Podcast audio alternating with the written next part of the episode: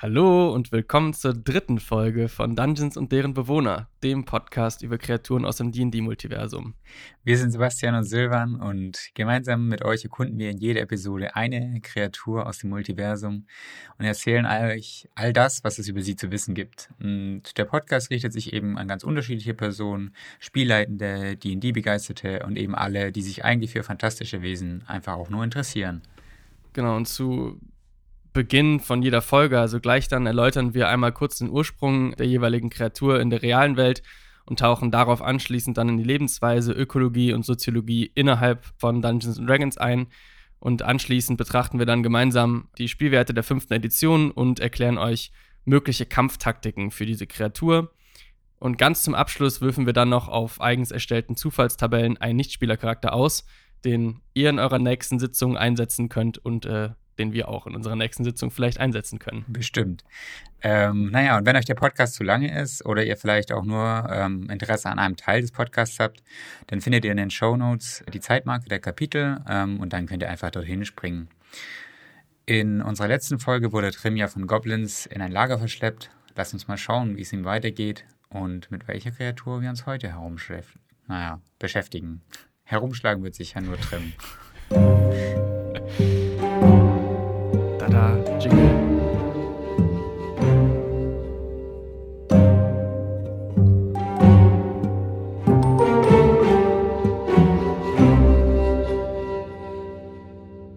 Trim fand sich in einem muffigen Zelt wieder. Die Planen waren aus Tierhäuten gemacht und durch grobe Nähte blinzelten ein paar Sonnenstrahlen. Zögerlich hob er den Kopf, schaute auf und blickte geradewegs in die Augen einer großen Hobgoblin. Steh auf und zeig, was du kannst, dröhnte sie.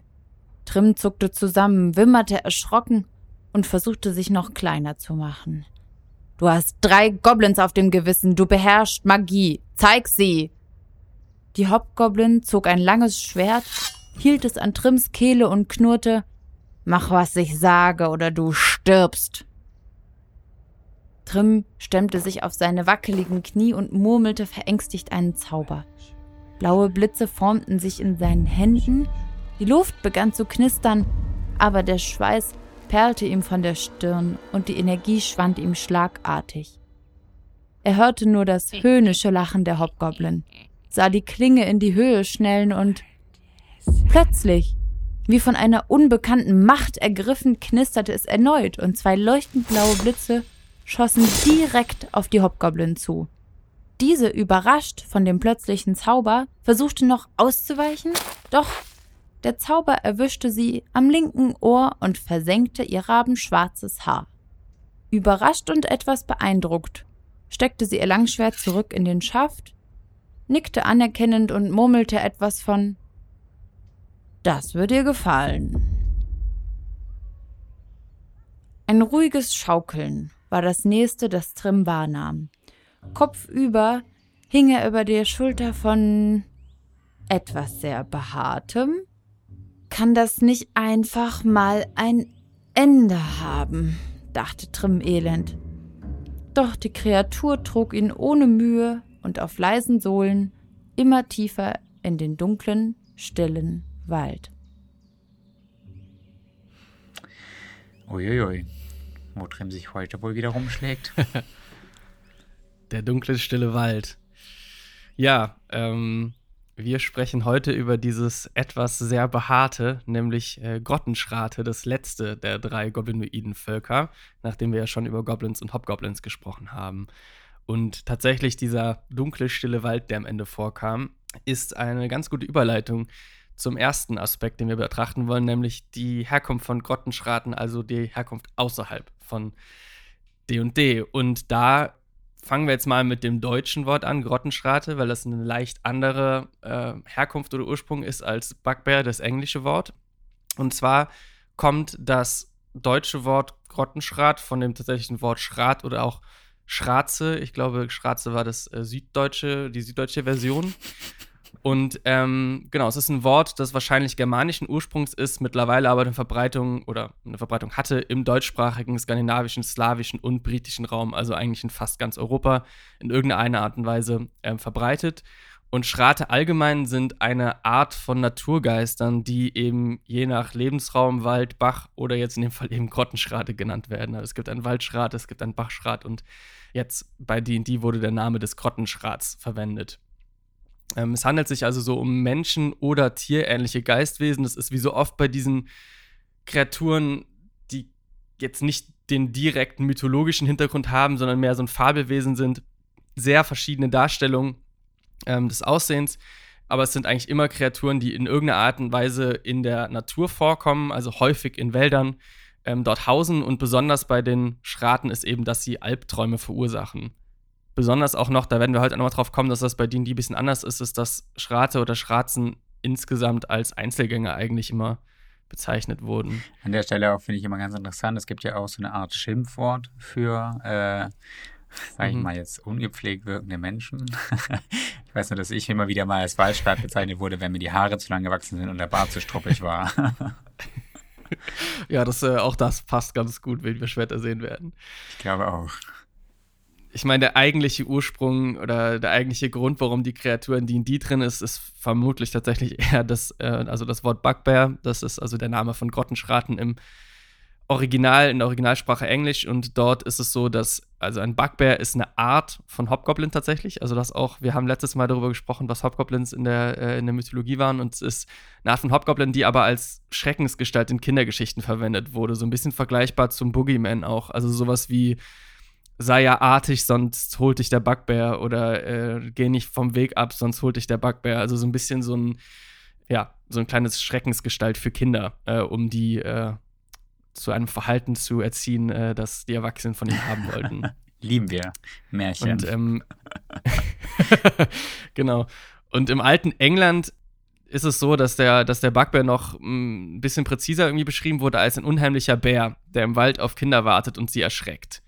Und da nähern wir uns jetzt so ein bisschen dem, wie Grottenschrate, Bugbears in D&D dann auch auftauchen. Also sind wie die anderen beiden goblinoiden Völker seit Beginn an dabei. Also von allen Editionen von D&D ähm, gab es ähm, gab es Grottenschrate. Und wie wir gleich beim Aussehen sehen werden, ist dieser Name Bear oder dieser ne, Bugbear ist quasi das, ist, hat tatsächlich ein bisschen Überschneidung mit dem Aussehen eines Bären grundsätzlich. In D&D selbst, also wenn man als Charakter auf, oder wenn die Charaktere auf Grottenschrate treffen, ist es häufig als eine Art Endboss, also Mini-Endboss für niedrigstufige Charaktere, also meistens ne, so dieses erste bis dritte Stufe. Ähm, Gibt es, weiß ich nicht, vielleicht eine Goblin- eine Goblin-Gruppe, die die Charaktere angreift, überfällt oder sowas und die dann als Anführer einen Grottenschrat hat. Und dafür eignete sich auch ähm, ideal, also ist eine, eine gute Herausforderung für Charaktere der zweiten Stufe, für eine Gruppe aus Charaktere der ersten Stufe fast schon schwierig. Dritte Stufe wird es vielleicht ein bisschen einfacher haben. Aber dadurch, dass sie im Prinzip nochmal ein deutliches Stück gefährlicher sind als Goblins und Grottenschrate, eignen sie sich auch immer noch eigentlich ziemlich gut als so eine Art Mobmonster auch für Charaktere mittlerer Stufe. Also man könnte jetzt fünf, sechs Grottenschrate auch problemlos auf eine Gruppe aus Abenteurern der vierten, fünften, sechsten Stufe äh, loslassen. Im Prinzip passt das ja dann ganz gut in das eine Starter-Set Abenteuer, ne? Also in Vandalin, da mm. treffen die ja, meine ich, auch. Genau, da haben wir vielleicht bei den Goblins drüber gesprochen, dass es die erste Begegnung ist, die die haben, sind Goblins und tatsächlich ist es da auch so, dass die von Goblins überfallen werden und dann in den Goblin-Bau einbrechen und dort dann der Anführer des Goblin-Stamms ein Grottenschrat ist, was durchaus gut passt. Und ich glaube, von Clark werden wir uns dann ganz später noch ein bisschen was hören. Ähm, genau, ich habe es eben schon so ein bisschen angekündigt mit dieser Bärenparallele aus der englischen Mythologie oder der englischen Sage. Und damit kommen wir dann eigentlich auch schon zur so physischen Beschreibung von Grottenschraten. Und äh, wie immer, Silvan, übergebe ich dir und du darfst mal ein Bild von einem Grottenschrat, was du gerade vor dir siehst, für uns ein bisschen beschreiben. Äh, sehr gerne. Ähm, ich sehe auf jeden Fall so Teile, Teile von den Bären, insbesondere ne, diese clownartigen Gliedmaßen, ähm, also sehr prankige äh, Hände und sehr prankige ähm, Füße auch, wo man irgendwie, finde ich, am ehesten so eine Bärenparallele sieht, diese kräftigen, stämmigen Beine und ein generell sehr kräftiger Körperbau. Irgendwie wirkt der, ne, also ich meine, man hat ja nie einen Größenvergleich zwischen den, ähm, also zumindest von den Bildern her, nie einen Größenvergleich zwischen den Hobgoblin, Goblin und den Grottenschraten jetzt. Mhm. Aber ich finde irgendwie, wenn man so das Bild anschaut, wirkt er nochmal größer. Vielleicht liegt es an dieser Nietenkeule, die er da trägt. Ähm, auf jeden Fall hat er eine sehr, eine sehr kräftige Statur. Ja. Also insbesondere aber muskulös halt vor allem. Und dabei aber nicht irgendwie übermäßig, äh, na, wie heißt es, ähm, in der Bewegung eingeschränkt. Ja. Also immer noch irgendwie flexibel so. Ähm, am ganzen Körper behaart, bis aufs Gesicht wahrscheinlich so ein bisschen sehr, sehr, sehr prägnante Augenbrauen und so einen schönen Backenbart und halt auch diese äh, spitz zulaufenden Ohren. Ähm, und ich finde so vom Hals her, der Hals, der wirkt sehr kurz mhm. und einfach sehr kräftig, auch als würden da einfach heftige Muskeln ansetzen und als könnte der eben mit seinen spitzen Zähnen auch ganz gut zubeißen. Und wie bei den anderen Goblinoiden-Völkern, die wir bisher behandelt haben, eben auch so eine eher platte Nase, die sich irgendwie eigentlich durchzieht, wenn ich mich nicht ganz täusche. Ja. Ja, danke dir. Ähm, genau, können wir alles ein bisschen mit noch Zahlen untermauern. Also die Größe tatsächlich, ähm, wenn man die äh, drei Goblin-Völker nebeneinander stellen würde, würden Grottenschrate deutlich hervorstechen mit einer Körpergröße von zwischen, jetzt auch wieder ein bisschen krumme Zahlen wegen äh, Zoll, also 1,82 bis 2,43 wird ein äh, Grottenschrat. 2,43 ist schon richtig, richtig groß. ähm, bei einem Gewicht von 113 bis 158, also sagen wir 160 Kilogramm. Also auch locker, also, ja gut, nicht locker, aber gut doppelt so schwer wie ich. Und vielleicht so ein gute 80 Zentimeter oder 60 Zentimeter noch mehr. Mal so als Vergleich, wenn wir quasi an Game of Thrones denken und uns den Mountain nochmal vorstellen und wie viel größer der ist als die meisten anderen Personen, die da rumlaufen, der ist nur in Anführungszeichen 2,5 Meter fünf groß und wiegt 147 Kilogramm. Also du kannst im Prinzip für den Grottenschrat nochmal paar Köpfe oben draufsetzen. Vielleicht ist er nicht ganz so breit und nicht ganz so, ja, einfach irgendwie buff, aber halt wirklich ein, ein groß, großes, riesiges Vieh. Äh, wie du gesagt hast, auch da haben wir auch schon drüber gesprochen. Im Prinzip, zumindest bei den meisten Appeln, die man so sieht, eigentlich auch mehr Muskel als jetzt irgendwie groß Fett, obwohl ich mir auch einen fetten Kottenschrat vorstellen könnte, wie wir vielleicht später noch feststellen werden. Genau, die Haut ist meistens so ein bisschen gelb bis rotbraun, aber die sieht man tatsächlich auch fast nur im Gesicht, weil der ganze Rest des Körpers oder der größte Teil des Körpers durch so ein äh, braunes bis rotes Fell bedeckt ist. Die häufigste Färbung ist wohl so eine goldbraune Färbung. Das betrifft sowohl Männchen als auch Weibchen. Das Fell hat in der Regel jetzt im Unterschied zu zum Beispiel Gnollen kein Muster, also ist meistens irgendwie recht einfarbig gefärbt. Vielleicht hat es irgendwie hellere Partien vorne und ein bisschen dunkler hinten, aber es gibt jetzt eigentlich in der Regel keine gestreiften oder gepunkteten äh, Hauptgoblins oder sowas. Äh, Grottenschrat, Entschuldigung. Ähm, und eben mit Ausnahme von Gesicht, Hand und Fußinnenflächen bedeckt den ganzen Körper. Also ein bisschen wie bei Menschenaffen, also bei einem Gorilla oder einem Schimpansen oder einem Bonobo oder so. Mhm. Die Augen sind in der Regel gelb, also auch in fast allen Darstellungen, die ich gefunden habe, sind es gelb, aber es gibt auch Grottenschrate mit orangenen, roten, braunen oder sogar so grünlich-weißen Augen charakteristisch ist eben dieser breite, sehr muskulöse Körperbau. Also auch da, wenn man das Bild nochmal anschaut, äh, könnt ihr auch alle nochmal Monster Manual nachschauen oder auch einfach schnell mal googeln.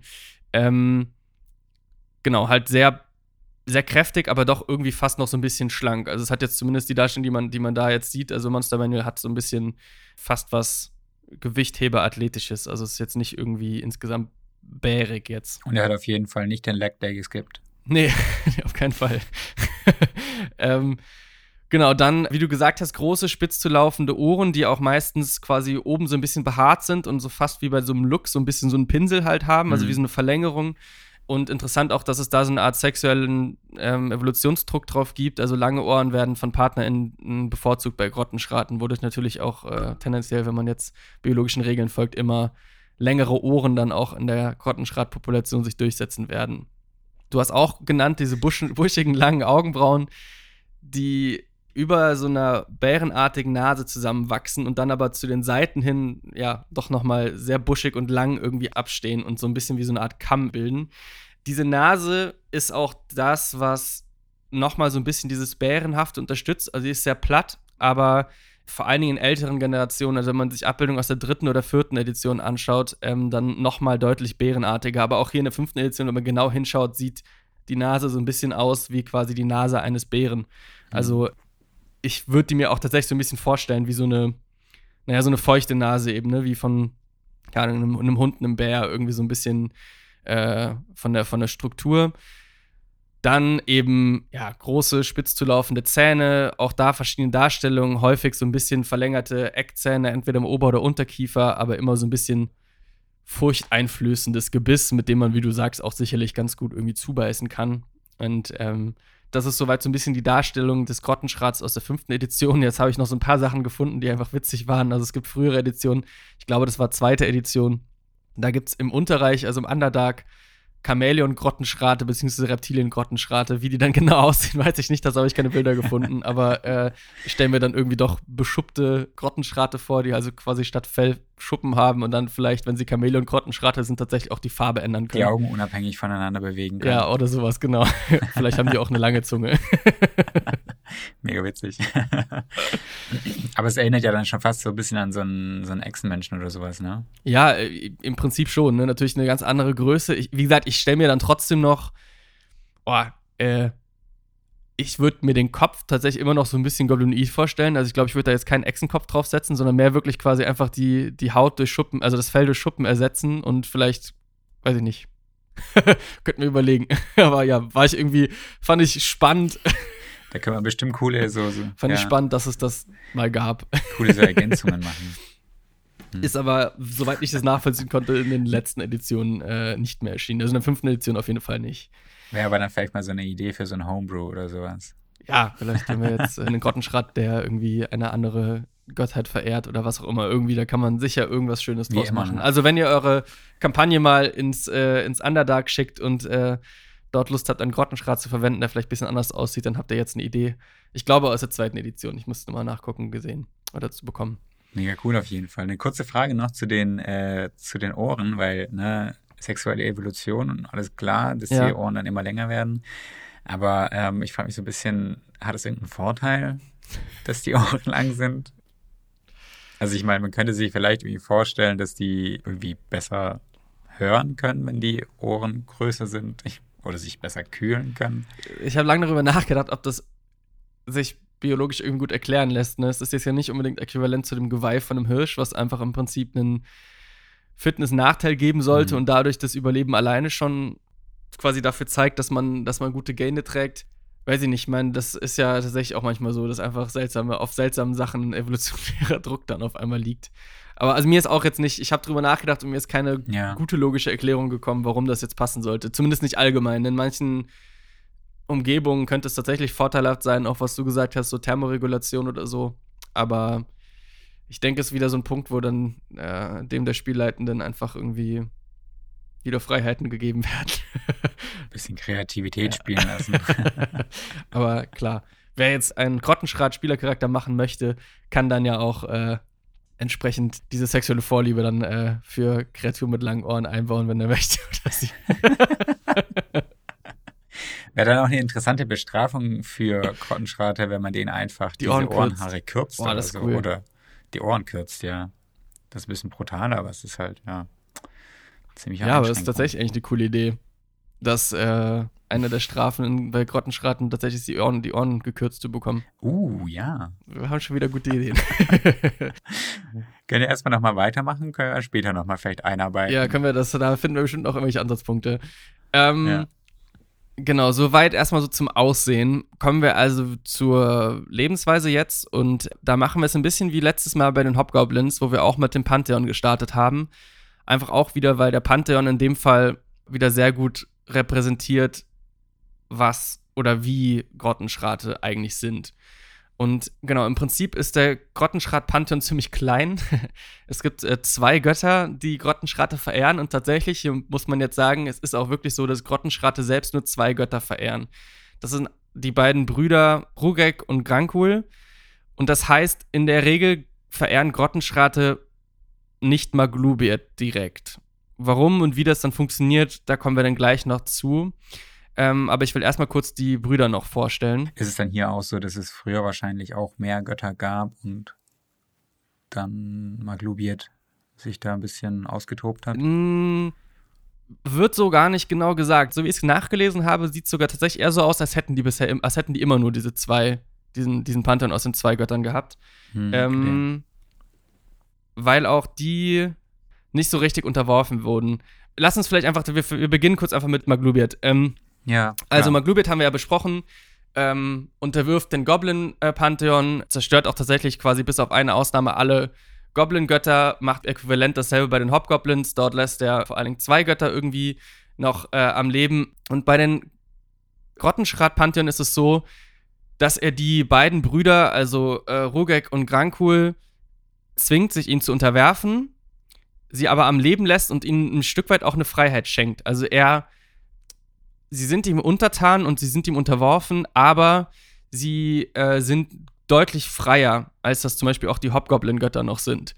Ähm, das heißt, sie dürfen im Prinzip mehr oder weniger machen, was sie wollen. Wenn er mhm. sie aber zu sich ruft, zu seinen Diensten ruft, wenn er quasi sie im Kampf braucht, dann kommen sie eben auch und, äh, und helfen Maglubiat eben dann auch bei den Sachen, für die er sie braucht. Aber sie sind deutlich freier als das bei den Hobgoblin oder den, also bei den Goblin-Göttern sowieso, aber auch bei den Hobgoblin-Göttern ist. Und ein Stück weit ist es quasi dann auch in dem Sinne konsequent, dass Grottenschrate Maglubet nicht direkt huldigen, sondern den zwei Brüdern, aber dadurch, dass die zwei Brüder eben Maglubet unterworfen sind, letzten Endes dienen sie damit auch Maglubet. Aber sie haben keine, nicht wie Hobgoblins, wo die, äh, wo Maglubet der mit Abstand verehrteste Gott ist, oder bei Goblins, wo es eigentlich der einzige Gott ist, der wirklich verehrt werden kann mhm. ist es ein bisschen anderes Verhältnis hier. Und diese beiden Brüder, Rugek und Grankul, sind auch wieder recht unterschiedlich, so wie wir es bei den zwei äh, Hauptgoblin-Göttern auch hatten. Ähm, Rugek, der so ein bisschen der, äh, ja, der wichtigere oder zumindest der stärkere der beiden Götter ist, ist der furchterregende und dann auch quasi größere Bruder, das ist der, der große Bruder von den beiden, ist ein starker und tapferer Krieger, dem, so glauben Grottenschrate, Grottenschrate ihre Stärke verdanken. Also, der ist wieder so ein bisschen das Äquivalent zu Maglubiet, ne? Also auch wieder ein Gott der Stärke, ein Gott der, äh, ein Stück weit auch ein Gott der Grausamkeit. So, also, ne, weil Rugek, eine von den Sachen, die mhm. er macht oder die ihn kennzeichnen, ist, er spießt die Köpfe getöteter Gegner auf Stacheln in seinem Hort auf, wo sie dann Lobgesänge auf ihn singen. Das heißt, die Köpfe der, der gestöteten Gegner können noch sprechen, können noch singen, können noch was auch immer. Und das ist quasi, also wenn man sich jetzt Rugek vorstellt, hockt er in irgendeiner Höhle mit Hunderten bis Tausenden Köpfen, die alle Lobgesänge auf ihn singen, die alle ihn auch ein Stück weit bewachen. Und äh, genau, also wieder ein brutaler Gott. Kein Bisschen. Wunder, dass er sich mit Maglubet jetzt nicht, nicht so ganz schlecht versteht. Mhm. Ähm, Grottenschrate interpretieren Blitzschläge als Zeichen des Zorns von Rugek. Also wenn es ein Gewitter gibt und Blitzschläge, vor allem wenn die in unmittelbarer Umgebung zu einem Grottenschrat oder deren Bau äh, einschlagen, dann wird es als ein Zeichen gesehen, dass äh, sie Rügek irgendwie verärgert haben und dann werden sie entsprechend auch äh, versuchen, diesen Zorn wieder zu besänftigen. Wie könnte sowas aussehen? Also einfach durch eine, eine Opfergabe oder? ja, äh, also äh, das könnte, das könnte, also im Prinzip ist es hauptsächlich so, dass Grottenschrate den Göttern durch ähm, äh, Taten dienen. Okay, ja. In dem Fall von den beiden Gottheiten sowas wie das Besiegen eines, eines Feindes oder so, wenn es jetzt um Rückkehr geht. Äh, vielleicht auch besonders dann nochmal dadurch, dass sie, ja, dass sie selbst Köpfe quasi sammeln von Gefallenen und die aufhängen. Das ist eine der, der wenigen Sachen. Also Grottenschrate verehren ihre zwei Götter eigentlich in ihrem Handeln oder nehmen sie sich als äh, Leitbild, Leitstab für, für ihr Verhalten mhm. und haben eigentlich keine religiösen Riten, die sie durchführen. Also keine Gebete, keine keine Opfergaben, die sie machen. Und das ein, die einzige Ausnahme ist, dass sie Köpfe sammeln von äh, getöteten Feinden, die entweder aufhängen, also von der Decke oder sowas aufhängen oder halt wirklich aufspießen auf Speeren oder auf meinetwegen auch einem Stalagmit oder so. Und äh, besonders ist dann immer, dass diese Köpfe müssen mit offenem Mund und aufgenähten oder abgeschnittenen Augenlidern äh, irgendwie aufgespießt werden. Dann ist das so eine Art Huldigung von vor allen Dingen ruhig, aber im das Prinzip auch minimal brutal. cool. ja, äh, ja, also es klingt ein bisschen wie etwas, was man Kindern erzählt, um ihnen Angst zu machen. Vielleicht. Kann man auch Jugendlichen oder Erwachsenen erzählen. genau, und vielleicht schmeiße ich hier noch kurz rein, äh, werden wir heute ja nicht mehr im Detail drüber sprechen, aber im Spielwerteblock von dem Grottenschrat Häuptling, also der bisschen stärkeren Variante von einem normalen Grottenschrat im Monster Manual, gibt es auch eine, äh, hat der eine Fähigkeit, die heißt Herz von Rugek und die gewährt ihm eben Vorteil auf alle Rettungswürfe gegen die Zustände betäubt, bezaubert, gelähmt, verängstigt, vergiftet, beziehungsweise darauf eingeschläfert zu werden. Und das genau, zeigt so ein bisschen quasi dieses, die, dieser, mh, mm, diese, diese, diese Wildheit und dieses quasi sich nicht irgendwie unterkriegen lassen. Mhm. Genau, kommen wir so ein bisschen zu Grankul und dann gleich noch zum Zusammenspiel von den beiden. Eigentlich ist Grankul der deutlich interessantere von den beiden, meiner Meinung nach.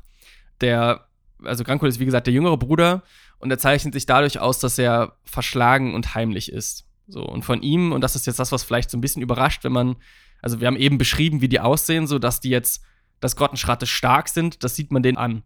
Was man ihnen vielleicht nicht so ansieht oder was man vielleicht auch gar nicht so denken würde, ist, dass sie trotz ihrer extremen Größe und auch ihrem großen Gewicht sehr, sehr, sehr heimlich sind.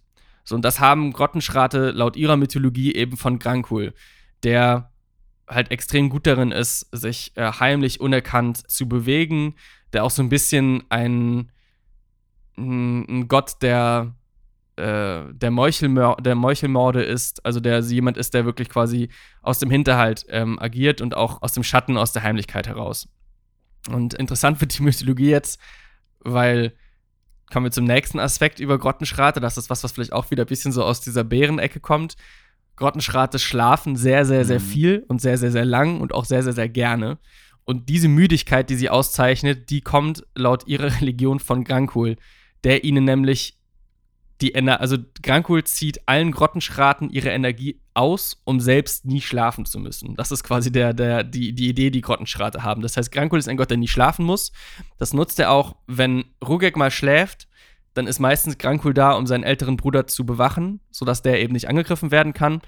Wenn Grankul sich mal entfernen muss, dann wird Rugek immer noch von den hunderten, tausenden Köpfen bewacht, die ihn warnen würden, wenn sich jemand nähert. Aber im Prinzip, Grankul schläft nie, Grankul bewacht Rugek, wenn der schläft, und Grankul schläft nie, weil er die Energie von allen Grottenschraten absorbiert, die dann für ihn stellvertretend schlafen müssen. Vielleicht sollte man das auch mal auf der Arbeit versuchen. ich find's auch gut. ähm, genau, und äh, wir haben jetzt eben gesagt, Blitzschläge sind das Zeichen des Zorns von Rugek. Wenn Grankul zornig ist, dann erkennt man das daran, dass äh, ein Grottenschrat erblindet oder plötzlich stirbt. Also wenn in einer Grottenschrat-Gemeinschaft einer Grottenschadengruppe jemand erblindet oder plötzlich stirbt, dann ist das ein Zeichen dafür, dass man den Zaun von Grankul irgendwie auf sich gezogen hat. Das sind schon sehr und, drastische äh, Maßnahmen. Also, ja, das, also das sind, äh, plötzlicher Tod. So. Wenn man jetzt überlegt, man, ne, also das ist der, äh, das ist Rugek eigentlich so als der brutalere oder gewaltsamere so vom von der Beschreibung ja. her klingt, ähm, finde ich das doch äh, recht deutlich, ein recht deutliches Zeichen von Missgunst. ja, also wenn du halt als Rottenschrat alleine unterwegs bist und nicht mit einer Gruppe, was durchaus auch mal vorkommt, dann äh, erfährst du relativ spät davon, dass äh, Gankul zornig auf dich ist, weil entweder du bist blind oder du stirbst auf einmal. ähm, Ärgerlich. genau, und äh, auch hier quasi die, die Art, wie man äh, Grankul huldigen kann, sind auch wieder durch Taten. Da geht es dann mehr sowas wie Erwürgen einer arglosen Kreatur, Meuchelmord, ähm, irgendwelche hinterhältigen Angriffe. Genau, und das sind die beiden Götter und auch das wieder so ein bisschen überraschend. Die haben tatsächlich eine sehr wichtige Position in der Grottenschrat-Gesellschaft. Also wir sprechen gleich noch so ein bisschen allgemein darüber, aber obwohl diese Gottheiten, wie gesagt, nicht direkt mit Riten oder, oder Ritualen oder Gebeten verehrt werden, sind die den Grottenschraten sehr wichtig. Also Grottenschrate, wir kommen gleich drauf, sind so ein bisschen irgendwie wild und auch ein Stück weit irgendwie manchmal auch so ein bisschen dumm fast, aber äh, kulturell jetzt so haben diese Gottheiten eine sehr große Bedeutung für die. So ein bisschen eine andere Form der Anbetung, oder? Also, ähm, halt, also es ist halt keine so eine spirituelle Verbindung, sondern irgendwie so eine ähm, irgendwie so, ein, wie, so eine, wie so eine Naturgeistverbundenheit. Genau, und das passt wieder so ein bisschen, weil ich habe, äh, die haben so ein bisschen was, wir kommen gleich durch, haben so ein bisschen was Primitives, so auch die, Grottenschratte verwenden in der Regel auch keine Waffen aus Metall, sondern eher aus Stein oder aus, aus Horn oder so. Also das passt schon mhm. irgendwie so ein bisschen rein. Aber was man halt wirklich berücksichtigen muss, ist, diese Gottheiten haben eine extrem große Wichtigkeit für die, ohne dass sie auf jetzt eine kirchliche Art und Weise quasi präsent sind. So. Also was mhm. passiert, mhm. was, ne, die, die, die leben nach deren Vorbild und äh, ein Stück weit schmücken sie auch ihren Bau damit aus. Also hängen halt äh, dann diese Schädel oder die Köpfe mit offenen Lidern und offenen Mündern dann irgendwo auf und so. Aber man wird es vermutlich, wenn man es nicht weiß, also wenn man in die Position eines Spielercharakters versetzen, der wird keinen Tempel finden für eine von diesen Gottheiten, der wird keinen Mhm, Schrein finden genau. für eine von diesen Gottheiten, der wird auch keinen Grottenschrat finden, der auf irgendeiner Sprache quasi zu diesen Gottheiten betet. Aber was du, was Und du sagst, stimmt. Priestermäßiges. Genau. Ne? Also, Ich würde jetzt auch, also äh, mit dem, was wir jetzt hier lesen, kann ich mir jetzt zum Beispiel nicht so richtig gut einen Grottenschrat-Kleriker vorstellen. So, dann finde Mhm. ich, ist es fast mehr ein Druide und man kann das dann halt mehr so ein bisschen in dieses Klerikale auslegen, so, aber ähm, dieses bisschen primitive Ding passt. Und dann, jetzt gibt es noch eine dritte Gottheit im kurze Grottenschrat-Pantheon. Zwischenfrage noch dazu, bevor wir zu der nächsten Gottheit springen. Ähm, weil du es jetzt nochmal auch gesagt hattest mit den Schädeln und dem Aufmachen von den Lidern und dem Mund. Hat es einen besonderen Grund, einfach vielleicht dann auch so die Verbindung mit dem, mit Krankul, dass die eben aufpassen sollen, dass die wachen sollen? Oder gibt es da irgendwie einen, eine Begründung dafür, dass das gemacht wird? Ja, also erstmal würde ich sagen, hat es nicht jetzt einen unmittelbar praktischen Nutzen. In, in der Regel passiert nichts damit. So in der Regel hängt da einfach nur ein Kopf rum. So, und dann ist es so ein bisschen dieses, ähm, ein Stück weit ist es so eine Art Kultur. Also, ne, das ist vielleicht das, was man halt einfach als schön empfindet als Grottenschrat. So, oh, hier hängen richtig viele verschimmelnde, verrottende Schädel in der Luft. Richtig schön gut. Aber, und das ist, das ist interessant, es gibt, und das finde ich halt mega, mega cool, also das ist was, was ich mega gerne als Spielleiter irgendwann mal verwenden würde. Es gibt seltene Situationen, wo, wo das einen Nutzen haben kann. Besonders wenn man Köpfe von feindlichen Anführern oder von besonders wichtigen, starken Gegnern in dieser Art und Weise ist ja kein richtiges Opfer, aber in dieser Art und Weise präpariert für die Götter, kann es sein, dass, es, dass man dadurch die Gunst der Götter bekommt, was sich dann so manifestiert, dass die Köpfe im Lager die Bewohner durch Schreie vor Eindringlingen warnen können. Das heißt, äquivalent, Mhm. man könnte das jetzt mal übersetzen in sowas wie den Zauber Alarm, äh, wenn man das quasi spielt. Oder ihnen halt Geheimnisse aus ihrem Leben erzählen. Äquivalent zum Zauber mit Toten sprechen. Und das finde ich halt Ah, mega cool. Also, wenn du dir halt vorstellst, super spannend, ja. da kannst du auch atmosphärisch richtig mitspielen, ne? Je nachdem, also meistens hausen die halt, wie gesagt, in irgendwelchen Grotten, Höhlen oder, weiß ich nicht, meinetwegen auch in so, keine Ahnung, ich kann mir das auch mega gut vorstellen mit so einem, quasi so mehreren Bäumen, die zu so einer Tipi zusammengebunden sind, in mehr so einem sumpfigen Gebiet, wo alles schon so ein bisschen neblig ist und so. Und dann näherst du dich so ein bisschen diesem Grottenschratbau und auf einmal siehst du dann im ersten Baum quasi so einen Kopf hängen, du siehst irgendwo weiter, ne, du kommst so rein und du hast so eine richtig unheimliche Stimmung, irgendwie so Nebel, laublose Bäume, die irgendwie so aus so einem sumpfigen Morast nach oben ragen und immer in einer immer größeren Dichte tauchen auf einmal diese hängenden Köpfe da auf, die halt auch noch so seltsam präpariert sind. Ne? Also ich meine, Augenlider rausgeschnitten oder aufgenäht, Mund offen, ne? Und dann auf einmal, stell dir mal vor, auf einmal hörst du, wie einer von den hängenden Köpfen da neben dir anfängt, irgendwie zu sprechen oder zu rufen oder irgendwas. Ähm, kann man schon cool auch Atmosphäre mit aufbauen. Aber das kann passieren, aber das würde ich sagen, ist nicht unbedingt. Sicherlich wird das ein Teil der Hoffnung sein, die ein Grottenschrat hat, wenn er das macht, aber das ist, glaube ich, mehr einfach so eine Art Kulturgut. Ja, weil du, also während du gerade erzählt hast, kam mir halt noch die Idee, ob das vielleicht auch damit zusammenhängt, dass man ja, also, ne, aus so, so einem Totenkult vielleicht auch kennt, dass man die Augen ja eigentlich eher schließen will von dem Verstorbenen. Das ist ja häufig so eine Geste, dass man die Augen zumacht und dann irgendwie vielleicht einen Stein drauflegt Mhm. oder sowas. Ähm, ob es damit halt auch einen Zusammenhang hätte, kam mir jetzt gerade eben noch, aber ich, ich würde fast eher, also das kann gut sein, dass das vielleicht sogar genau dagegen entlegen läuft. Ich hätte mir jetzt das eher so erklärt, dass es sowas ist wie, der Mund muss offen sein, damit sie noch sprechen können und die Augen müssen Mhm. offen sein, damit sie noch sehen und Damit entsprechend sehen. dann halt warnen können. Also, dass man im Prinzip die Sinne der, der, des Kopfes quasi nicht komplett entfernt. Also, so dumm ja, jetzt klingt. ja, nee, macht voll Sinn. ja, also voll Sinn. Ganz, also ultra viel Sinn. Genau, jetzt der dritte Gott, den kein Grottenschrat jemals als Gott bezeichnen würde und den kein Grottenschrat mitzählen würde, wenn er seine Götter zählt. Aber es gibt Skigaret, den Fastengott, eine gefürchtete schwarze Gestalt, dessen Namen vor allem von Grottenschraten nie ausgesprochen und vor allem nie laut ausgesprochen wird. Skigaret ist ein, eine Manifestation, würde ich sagen, des, der einer anderen Eigenschaft von Grottenschrat, mit der wir uns gleich auch noch ein bisschen eingehender beschäftigen werden. Und zwar glauben Grottenschrate, dass sie von Skigaret besessen werden oder von ihm befallen werden, wenn sie sich feige verhalten müssen. Und zwar verfallen sie dann in so eine Art Wahnsinn und tun alles, um am Leben zu bleiben. Also sie fliehen, sie unterwerfen sich jemandem, sie äh, lassen ihre Kameraden im Stich, sie, also alles. Und das passt im Prinzip zu einer anderen Charaktereigenschaft, die wir jetzt noch nicht besprochen haben, sondern jetzt erst anklingen lassen, ist nämlich, dass Grottenschrate einen sehr hohen Überlebensinstinkt haben. Also sind sehr, sehr wilde Angreifer und auch wilde Kämpfer, aber sobald sie merken, dass sie einen Kampf verlieren, werden sie jede Möglichkeit, alles, was sie haben, werden sie quasi nutzen, um irgendwie mit ihrem Leben davon zu kommen. Und wie, wie gerade gesagt, das wird fast zu so einer Art Wahn. Also die werden dann kurz echt ein Stück weit verrückt und besessen. Im Prinzip wie so ein, so ein Adrenalinkick, der halt irgendwie so ein Überlebensinstinkt, der da kickt. Also wenn man es jetzt mal übertragen Genau. möchte. Auf dieses Bärsein vielleicht auch. Das, keine Ahnung, wenn du, es gibt ja auch so Geschichten von irgendwelchen Jägern, die zigmal auf den Bär geschossen haben, der irgendwie nicht zu Boden geht, weil der Ja. immer noch weiter Ja. pumpt und weiter pumpt und dann halt eben, ja, auch um, um alles kämpft eigentlich. Ja, und es ist halt ein mega das interessante Rollenspielelement auch für, für uns als Spielleiter, ne? Wenn äh. Du quasi genau diesen Verhaltensshift auf einmal darstellst, ne? Von einem Moment auf den nächsten quasi eine tiefe Wunde und dieser riesige Koloss, der sich irgendwie heimlich angeschlichen hat und irgendwie mit voller Wucht und Gewalt irgendwie auf euch angeprügelt hat, dreht sich auf einmal rum und läuft besinnungslos, äh, keine Ahnung, ich kann mir fast vorstellen, mit sowas wie nach oben weggedrehten Augen und so einfach davon.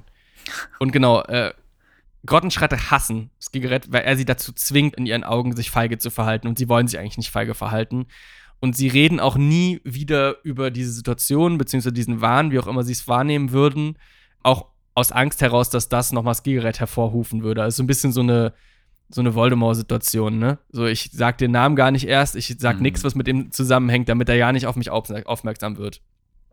Also auch, dass es ein Gott hat, die eigentlich keinen Grottenschrat, also kein, so gut wie kein Grottenschrat jemals irgendwie verehren würde oder so, beziehungsweise dann nochmal super interessant, was mit einem Charakter passieren würde, das Gegerät verehren würde, aber spielt halt irgendwie Mhm. Teil davon. Und wenn man das jetzt so zusammenbaut, dann können wir im Prinzip auch schon so zur allgemeinen Lebensweise kommen. Das sind schon so die, ich sag mal so die drei, für mich drei Grundsäulen von, vom, vom Verhalten von Grottenschraten. Also Stärke und Brutalität als eine Säule, Heimlichkeit und Hinterlist als zweite Säule und dann dieser, über, dieser krasse Überlebensinstinkt und auch eine gewisse, so ein, ein, ein, fast ein bisschen unnatürliche Fähigkeit, auch wirklich zu überleben und auch in der Wildnis zu überleben als dritte Säule. So, das sind so ein bisschen die drei, die drei Säulen, auf die für mich dieser, diese, diese Kreatur so ein bisschen ruht.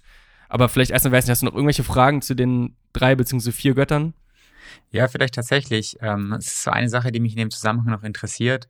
Und zwar, wenn jetzt so ein Grottenschrat mal Mhm. das Gigaret verfällt und in so einen Wahn kommt, hat er irgendwie eine Möglichkeit, da auch wieder rauszukommen? Gibt's da irgendwie, braucht es einen äußeren Input oder kann er sich da selber wieder rausholen? Hast du da irgendwie eine Ahnung? Also, geschrieben stand dazu nichts, aber was mir halt irgendwie vorstellen könnte, also wenn ich das jetzt, mh, also ich würde da so ein bisschen diese göttlichen Signale verwenden, ne? Also jetzt, wenn in der Nähe ein Blitz einschlägt oder so, oder vielleicht, ähm, weiß nicht, vielleicht wird er auch temporär kurz blind oder sowas. Und das kann er schon, glaube ich, würde ich sagen, wenn die anderen Götter sich ihm irgendwie präsentieren, könnte ich mir schon vorstellen, dass die da auch wieder rauskommen.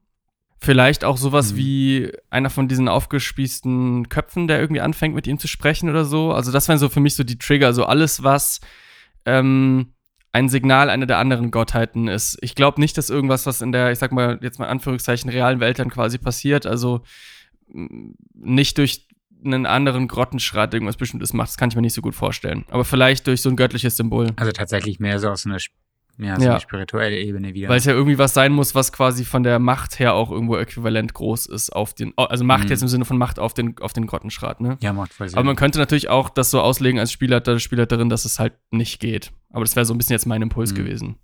Ja, also das äh, klingt absolut plausibel. Und ich glaube, ich würde es tatsächlich auch so anwenden, dass es halt, äh, ja, durch so eine Art göttliche Intervention in Anführungszeichen dann auch wieder beendet werden kann. Okay, nö, also sonst hatte ich auch keine Fragen eigentlich. Wir haben ja dann dazwischen drin auch schon immer wieder über Sachen geredet. Wir können gerne weitergehen. Zur Lebensweise ist es dann, glaube ich, ne? Ja. Genau, also wir haben jetzt ja, habe ich ja eingangs auch gesagt, ähm, durch die drei, also die zwei slash drei slash vier Götter einen ganz guten Überblick darüber bekommen, äh, wie und was Grottenschrate so sind.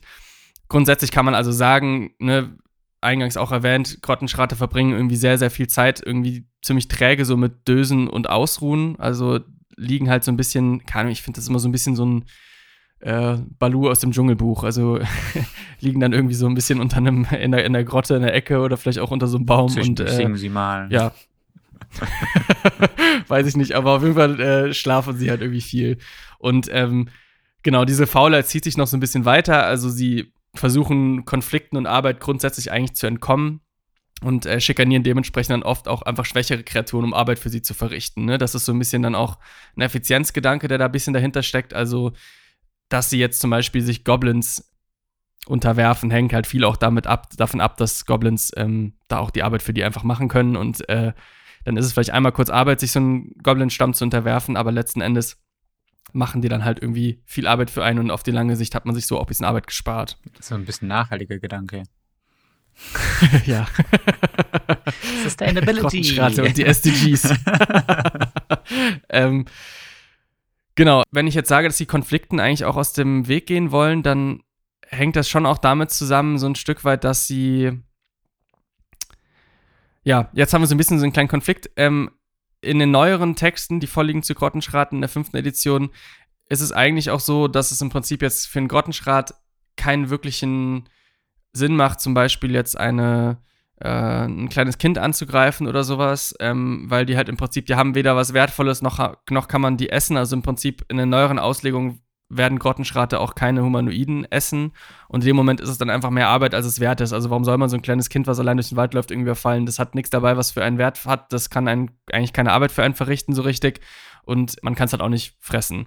So, da kommen wir gleich vielleicht nochmal drauf, dass es in älteren Versionen, also Editionen, aber auch in älteren Texten aus der fünften Edition teilweise noch ein bisschen anders ist.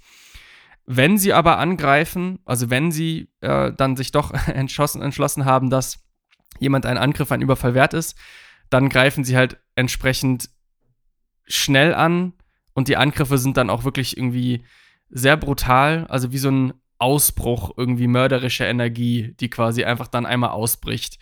Also in der Regel werden sie als Lauerjäger angreifen, also sich erstmal auf ihre Heimlichkeit und Schnelligkeit verlassen, also sich tendenziell an irgendjemanden anschleichen, vielleicht auch verstecken und dann in diesem Ausbruch an tödlicher Motivation, Energie, auch wie auch immer, dann eben in einem brutalen Angriff die Gegner überwältigen.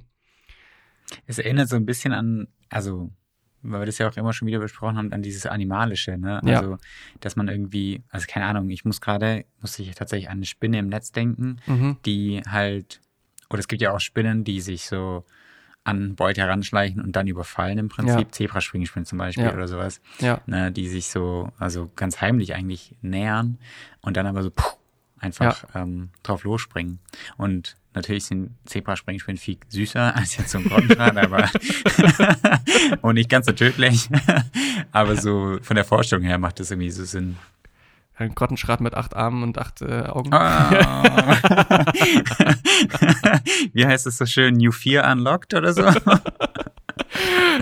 Nein, aber die Analogie passt. Also, das ist tatsächlich so, ne? Also auch so ein bisschen.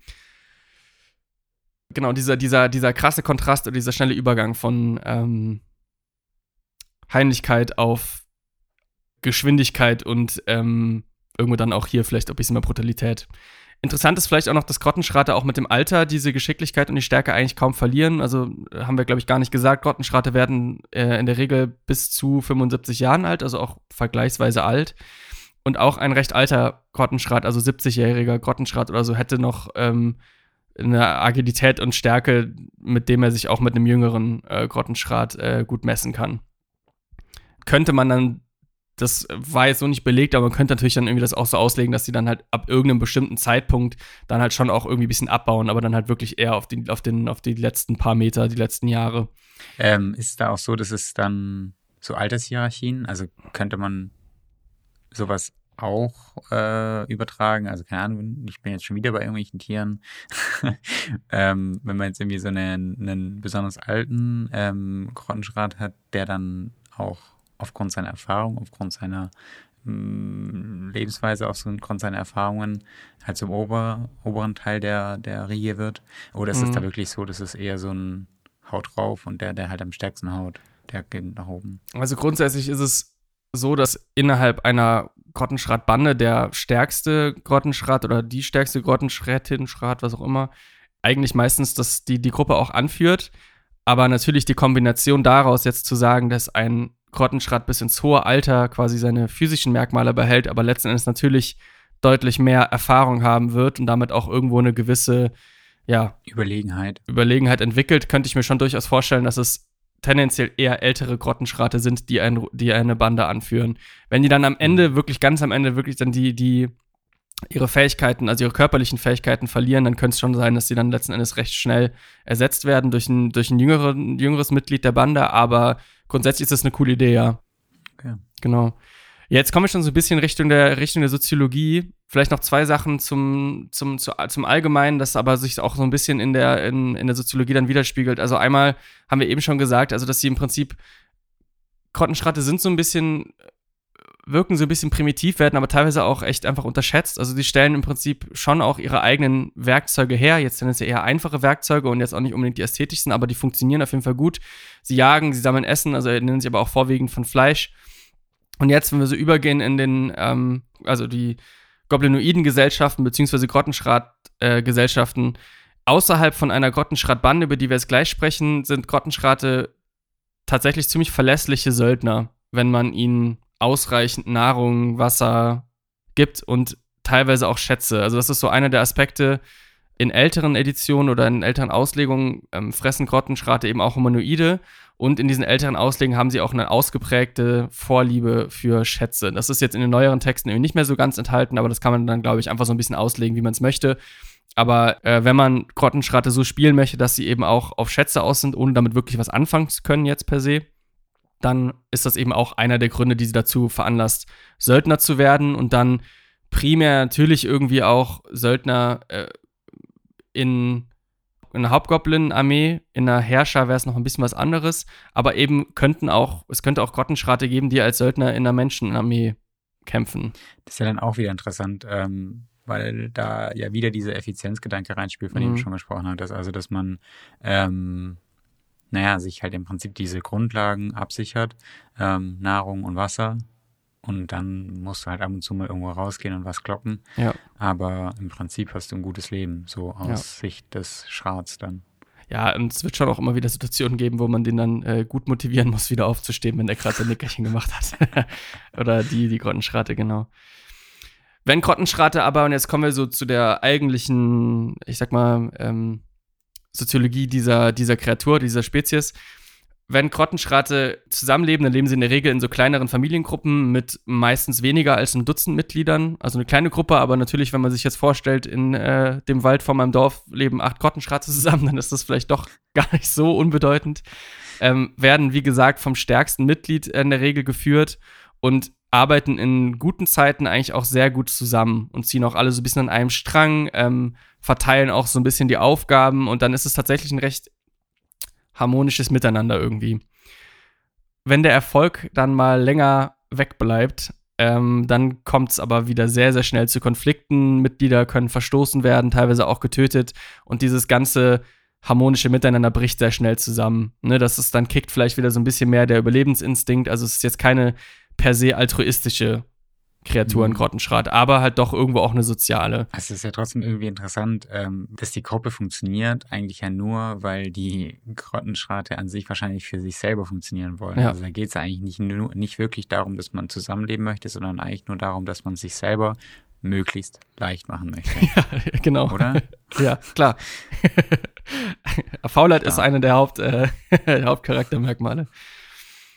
Genau, und im selben, in derselben Schiene, ne? Wenn jetzt ein Grottenschrat verletzt werden würde, in einem Kampf zum Beispiel, dann ist es nicht unbedingt unüblich, dass die anderen ihn auch zurücklassen, so, also falls ihnen das eben dann selbst die Flucht ermöglicht. Also es ist jetzt nicht wie gesagt, kein sehr altruistisches Geschöpf, ein Grottenschrat. Was sie dann eher auch zu den Goblins wieder hinsortiert, ne? Bei denen war es ja. ja. auch, wenn ja. ich mich recht entsinne, ja. relativ egal, ob da irgendwas ist. Also ein Unterschied zu den, zu den Hauptgoblins jetzt. Genau, werden wir gleich in Spielwerten auch noch sehen. Grottenschrate sind auch chaotisch, ne? Während ein Hauptgoblin rechtschaffen war, ähm, sind Grottenschrate chaotisch. Das passt mhm. dann auch so ein bisschen da zusammen. Gut, bevor wir jetzt auf die schon angesprochene Spielwerte kommen, können wir noch einmal kurz über die Behausung, also beziehungsweise den Bau von Grottenschraten sprechen. Da lässt sich gar nicht so wahnsinnig viel zu sagen. Also sie leben eben oft in so kleineren geschlossenen Räumen, also zum Beispiel eine Höhle oder auch so ein verlassener Bärenbau würde sie anbieten. Grottenschrate können sehr, sehr gut graben. Das heißt, die würden gegebenenfalls auch einfach dann halt einen alten Bärenbau einfach erweitern. Würden es aber natürlich vorziehen, wenn das jemand anders für sie macht. Also vielleicht auch eine Aufgabe für die Goblins, wenn man äh, welche zur Hand hat. Sonst äh, dann macht man es halt selbst, wenn man muss, aber wenn man anders hat, dann genau. Wie schon besprochen, ähm, erkennbar und das würde ich eigentlich auch fast immer wenn ich einen Grottenschrat irgendwo unterbringe und die Charaktere dringen bis in den Hort vor oder bis in den Bau, dann würde ich eigentlich auch immer diese aufgespießten, aufgehängten Köpfe einfach äh, abbilden. Außer natürlich jetzt einer der SpielerInnen hat irgendwie ein Problem damit. Also das muss man ja auch immer klären, dass da kein nichts getriggert wird. Aber sonst ist es eigentlich immer, glaube ich, ein ganz gutes Erkennungsmerkmal und damit baut man auch so ein bisschen, finde ich, ähm, Stimmung auf und gibt dem Ganzen ein bisschen Tiefe. Das ist auf jeden Fall, ein, also nur so kurz nochmal, es ist auf jeden Fall so eine ganz besondere und neue Art, ja. irgendwie diesen Grottenschrat auch einzubauen, ne? wenn man dann wirklich mal so ein Setting dann auch für so eine, glaube ich ja eigentlich doch eher recht, naja, in Anführungszeichen gewöhnliche Kreatur mal baut. Ja. Also es ist jetzt halt kein, es ist halt kein Drache, es ist kein Betrachter oder so, ja. sondern es ist halt ein Grottenschrat, dem man eigentlich ja. so mehr oder weniger mal begegnet. Aber wenn man dann mal wieder das auch auf so eine besondere Art und Weise einbaut, finde ich das schon ganz schön cool. Damit kann man seine SpielerInnen ja auch echt überraschen. Ja, auf jeden Fall. Genau, und äh, als letztes Ding kann man auch sagen, ähm, wenn Grottenschrate für die Nahrungssuche zum Beispiel eine weitere Entfernung zurückliegen müssen, dann kann es auch sein, dass sie irgendwie kleinere Umbauten im Umfeld des Hauptbaus haben. Auch da wieder, ne? Warum sollte man sich anstrengen und zurücklaufen, wenn man auch einfach irgendwo anders äh, sich hinlegen kann und schlafen kann? Und Schlaf ist ja nicht ganz unwichtig. Wissen wir alle, ja. Ja. Müssen wir mal drauf achten. Und äh, bei Grottenschraten noch mal mehr. Gut, dann ähm, verschaffen wir uns mal einen Überblick über die Spielwerte in der fünften Edition. Genau, findet ihr Monster Manual, findet ihr aber auch in dem äh, System Reference Document, also dem Dokument, wo die Kreaturen drinstehen, die ihr auch quasi ohne dafür zu bezahlen benutzen könnt. Silvan, gehen wir einfach einmal drüber durch und sprechen einfach über die Sachen, die uns am interessantesten vorkommen. Mhm. Ich fange mal ganz oben an. Grottenschrat, das behandeln wir. Für alle, die noch nicht angekommen sind. äh, mittelgroßer Humanoider, Goblinoider, chaotisch böse. Chaotisch hatten wir eben gerade schon. Ja. Ähm, und böse eben. Rüstungsklasse ist eben 16, eine Fellrüstung und ein Schild trägt der Gute ähm, oder die Gute. Ähm, heißt also, ohne haben wir eine 12 und dann kann man einfach wieder gucken, womit man die ausstatten möchte. Ja, ne? Genau. Nach Gusto. Trefferpunkte 27, ähm, also schon auch eher so zäh, würde ich jetzt mal behaupten. Bewegungsrate 9 Meter. Dann die Attributswerte, Stärke 15, Modifikator plus 2, und Geschicklichkeit 14 mit Modifikator plus 2. Beides eher sehr hoch, also was wir auch, ne, was das irgendwie beschreibt, glaube ich, ganz gut, was wir so mhm. auf den Bildern gesehen haben. Mhm. Konstitution mit einer 13 und Modifikator plus 1. Ähm, also auch wieder so ein überdurchschnittlich, sage ich mal. Eher, eher mhm. zähes, mhm. zähes Ding. Intelligenz 8 mit minus 1, Weisheit 11 mit plus 0 und Charisma mit 9 und minus 1. ja, also ich glaube, wir hatten das eigentlich schon mal gesagt. Intelligenz, das ist so ein, ähm, also es, sind keine ganz dummen Kreaturen, aber es ist halt schon auch jetzt so, nee. dass die jetzt nicht irgendwie tief philosophisch sind. E-, eher halt nee. instinktgetrieben, also, was dann in diesem Weisheitswert wieder sich so spiegelt. Was man sieht mit der 8, also mit Intelligenz 8, unterdurchschnittlich ja, aber halt immer noch befähigt zu lesen und zu schreiben. Ähm, ist schon so, wir haben jetzt auch oft gesagt, dass sie ein bisschen primitiv sind, aber tendenziell werden sie eher unterschätzt, was jetzt so ihre geistigen Fähigkeiten angeht. Gleichzeitig, wenn ich mir jetzt die Spielwerte nochmal angucke, Charisma minus 1, 9, das ist, glaube ich, dasselbe wie ein, dasselbe, was ein Goblin hat oder so. Das sehe ich irgendwie nicht so richtig. Also da würde ich eigentlich niedriger gehen, für einen 9. Also da würde ich eher ins untere, in die untere Ecke gehen und tendenziell eher so Richtung 7, also minus 2 mhm. tendieren. Und Geschicklichkeit und Stärke mit jeweils plus zwei, gut Stärke 15, würde ich tendenziell auch eher nach oben nochmal Spielraum sehen. Also wenn dann eher nochmal einen Stärke, mhm. also nochmal einen Stärkebonus oder einen Geschicklichkeitsbonus erhöhen, als ihn jetzt zu erniedrigen. Also alleine die Größe, ne, wenn ich mir jetzt eine 2,45 Meter große Gestalt vorstelle, Stärke plus zwei, okay, wäre mehr ein sehr durchschnittlicher Grottenschrat. Also das kann ich mir schon eher nach oben korrigiert vorstellen. Aber sonst genau, passt im Prinzip. Ja, es hat wieder mal eine coole Art und Weise, das, äh, das so zu lesen. Und gibt halt nochmal ein bisschen so den Eindruck, wie das, wie man die Kreatur so spielen kann und was diese Werte halt auch widerspiegeln. Ich gehe einfach mal weiter zu den ähm, Fertigkeiten. Heimlichkeit plus 6, Überleben plus 2. Heimlichkeit haben wir ja auch schon gesagt. Das trifft sich ganz gut. Grottenschrater, heimliche Kreaturen, ja. auch durch die eine Gottheit gegeben, ähm, nochmal mehr. Und ähm, Überleben eben, da finde ich immer so dieses, da, da kommt bei mir immer dieses Instinktive durch, also wo ich denke, das, das passt ganz gut in dieses ja. eher naturverbundene, eher wildere, eher so, ja. ich könnte mir jetzt hier auch noch einschüchtern mit plus eins wenigstens vorstellen, weil ich glaube, mhm. so ein Grottenschrat kann schon ganz gut einschüchtern, eigentlich, wenn er möchte. ähm, und genau, was wir, glaube ich, bei den, bei den Goblins nicht gesagt haben, aber was einfach jetzt, ähm, würde ich hier einfach noch einmal exemplarisch anmerken, weil es, glaube ich, ganz interessant ist, so zu sehen, dass man auch Kreaturen quasi eine Expertise geben kann. Ne? Also die Heimlichkeit ist bei plus sechs, Überleben plus zwei, heißt also über, Überleben äh, Rot auf Weisheit, Weisheit ist plus null, Überleben plus zwei, also wird den Übungsbonus von plus zwei haben. Gleichzeitig Geschicklichkeit ist bei plus 2, Heimlichkeit bei plus 6, also scheint es einen doppelten Übungsbonus bekommen zu haben. Äquivalent zu einem Baden oder einem Schurken, der Expertise hat. Ähm, ist also nochmal spannend, das hat der Goblin auch. Da haben wir, glaube ich, aber nicht drüber gesprochen, dass man da auch die Freiheit hat als Spielleiter. Ich meine, die Freiheit hat man sowieso, aber mal hier zu sehen, dass auch in den offiziellen Sachen im Prinzip einfach eine Expertise verteilt wurde, wo sie eben angebracht ist. Also wenn man jetzt eben sagt, eine plus 4 würde nicht reichen für einen Grottenschrat und das tut sie ja de facto wirklich nicht, um darzustellen, was wir heute besprochen haben, dann kann man eben auch da den, die Expertise geben. Hm. Ja, macht voll Sinn. Also auch, dass es einfach mal dann auch, auch die Kreaturen so noch einen extra Bonus bekommen. Ja.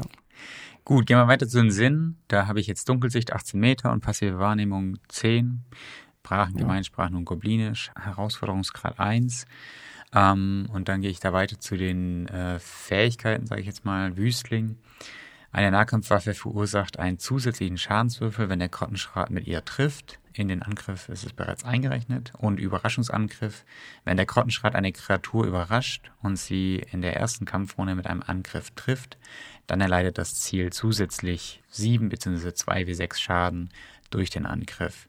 Was ich jetzt hier so lese, ist halt auf jeden Fall eine Kreatur, die auf jeden, ne, auf, auf Nahkampf ausgelegt ist. Anders jetzt als beispielsweise bei den Goblins, wenn man das so ver ver vergleicht, äh, die ja da doch eher dieses Heimliche und wegrennen ja. und irgendwie ja. möglichst wieder entkommen. Der ist halt hier dabei, ich überrasche die Leute, ich gehe nach vorne, haut drauf und verursache möglichst viel Schaden.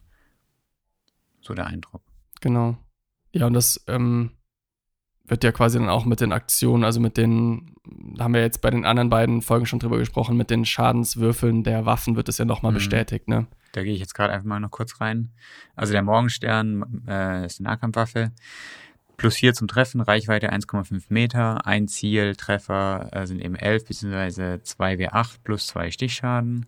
Und der Wurfspeer, eben eine Nahkampf- oder Fernkampfwaffe, ähm, plus 4 zum Treffen, Reichweite 1,5 Meter.